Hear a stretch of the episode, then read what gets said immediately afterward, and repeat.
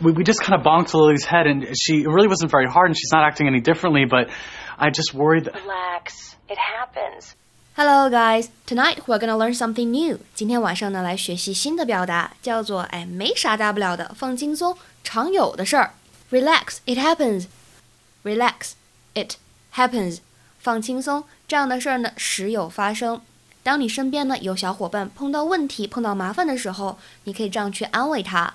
Relax 表示放轻松，而后边这一部分呢，it happens 这句话它使用的时态值得我们去注意。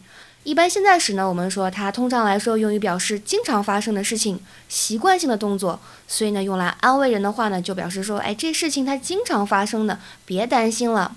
除此以外呢，you can just give him or her a hug，就给他一个大大的拥抱就好了，就好像我们的大白一样。